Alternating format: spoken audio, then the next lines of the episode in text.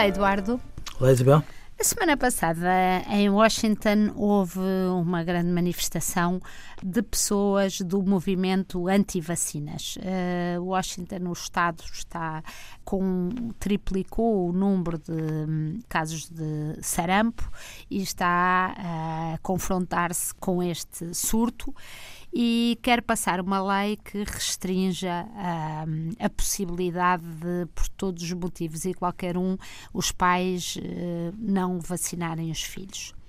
E com isto eu comecei à procura disto e descobri que a Organização Mundial de Saúde declarou para o ano 2019 uh, eh, este, esta fuga à, vacina, à vacinação como uh, um dos 10 maiores perigos para a saúde pública uh, no ano 2019.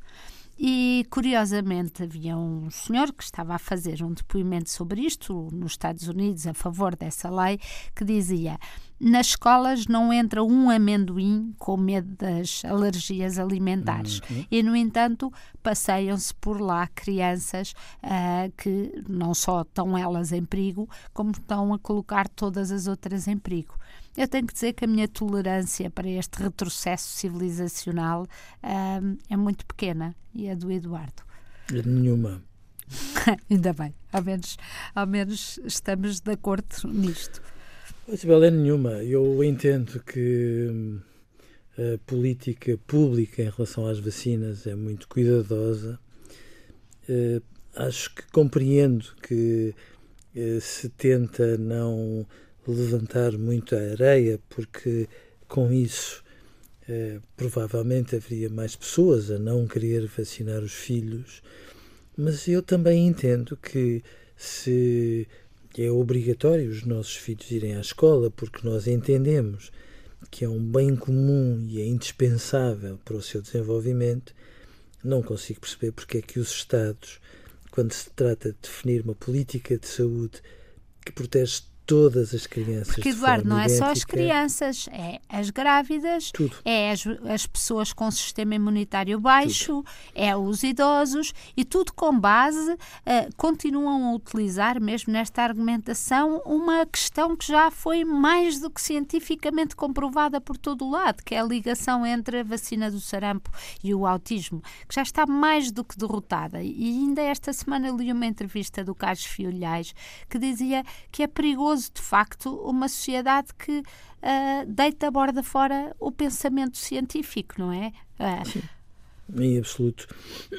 Mas também não tem nenhum que, de alguma forma, faça o contraponto.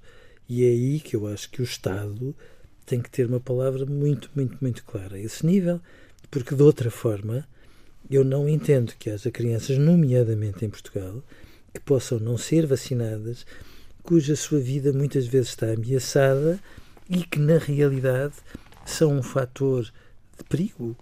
Na verdade, são um fator de perigo para, para outras crianças.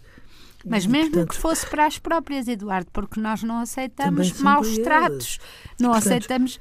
Eu não consigo entender depois a posição dúbia que se coloca a este nível e não é transformarmos um Estado num órgão ditatorial, antes pelo contrário, porque se há um bem comum que a vacinação de alguma forma representa, meu Deus, é a altura de nós assumirmos que estas derivas em que as pessoas vão buscar os argumentos mais diversos, às vezes para ganharem protagonismo, outras vezes para tentarem contaminar com desinformação aquilo que é a opinião pública, é tão grave que a determinada altura não podemos ficar indiferentes à espera que o bom senso chegue a estas pessoas, porque, entretanto, os filhos delas e os nossos filhos, por causa dos filhos delas, estão em perigo. Adeus, Eduardo. Adeus, Isabel.